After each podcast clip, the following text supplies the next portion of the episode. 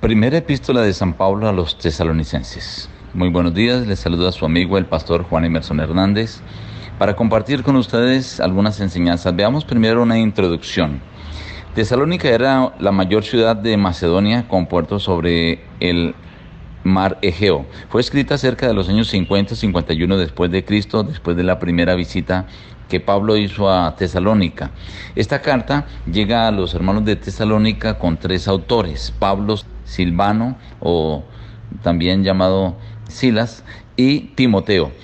Esta carta, aunque lleva estos tres autores, el principal autor, deja claro el texto, es el apóstol Pablo, por eso se llama primera epístola de Pablo a los tesalonicenses. Allí se estaban presentando algunos problemas. ¿Cuáles? Primero, había una conducta irregular entre los eh, miembros por ideas confusas sobre el regreso de Cristo y los acontecimientos que la precedían. Entonces Pablo aclara, deja muy en claro en la carta que los justos muertos resucitarán primero, también que tanto los que resuciten como los que estemos vivos recibirán al Señor y se reunirán con Él en el aire, no en la tierra.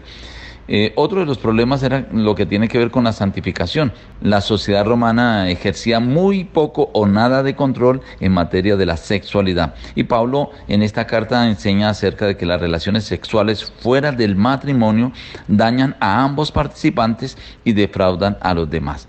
Pero también estaba surgiendo otro problema que algunos de los miembros de Tesalónica estaban dejando de trabajar y se estaban eh, convirtiendo en una carga para los miembros. Entonces Pablo responde a los cristianos que deben ocuparse de sus propios asuntos y de su propio sostén mientras aguardan el regreso de Cristo. Veamos entonces ahora algunas enseñanzas del capítulo 1 de Primera de Tesalonicenses. Sabemos, hermanos amados de Dios, que Él os ha elegido vosotros vinisteis a ser imitadores nuestros y de nuestro Señor, recibiendo la palabra en medio de gran tribulación con el gozo que da el Espíritu Santo. De esta manera habéis sido ejemplo a todos los creyentes de Macedonia y de Acaya. Ellos mismos cuentan de nosotros cómo nos recibisteis y cómo os convertisteis de los ídolos a Dios para servir al Dios vivo y verdadero y esperar de los cielos a su Hijo, al cual resucitó de los muertos a Jesús, quien nos libra de la ira venidera.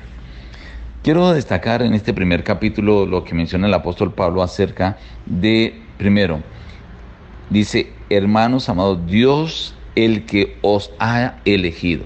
Estimado amigo, tú estás escuchando, recibiendo, buscando la palabra de Dios, tratando de alcanzar la salvación.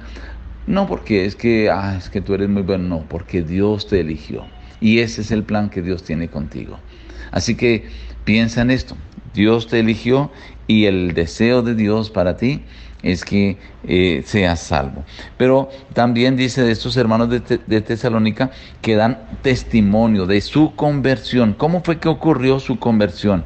Ellos, dice, dejaron la adoración a los ídolos para venir a adorar y servir al Dios vivo y verdadero y esperar el regreso de su Hijo, quien lo liberará del castigo de la era final.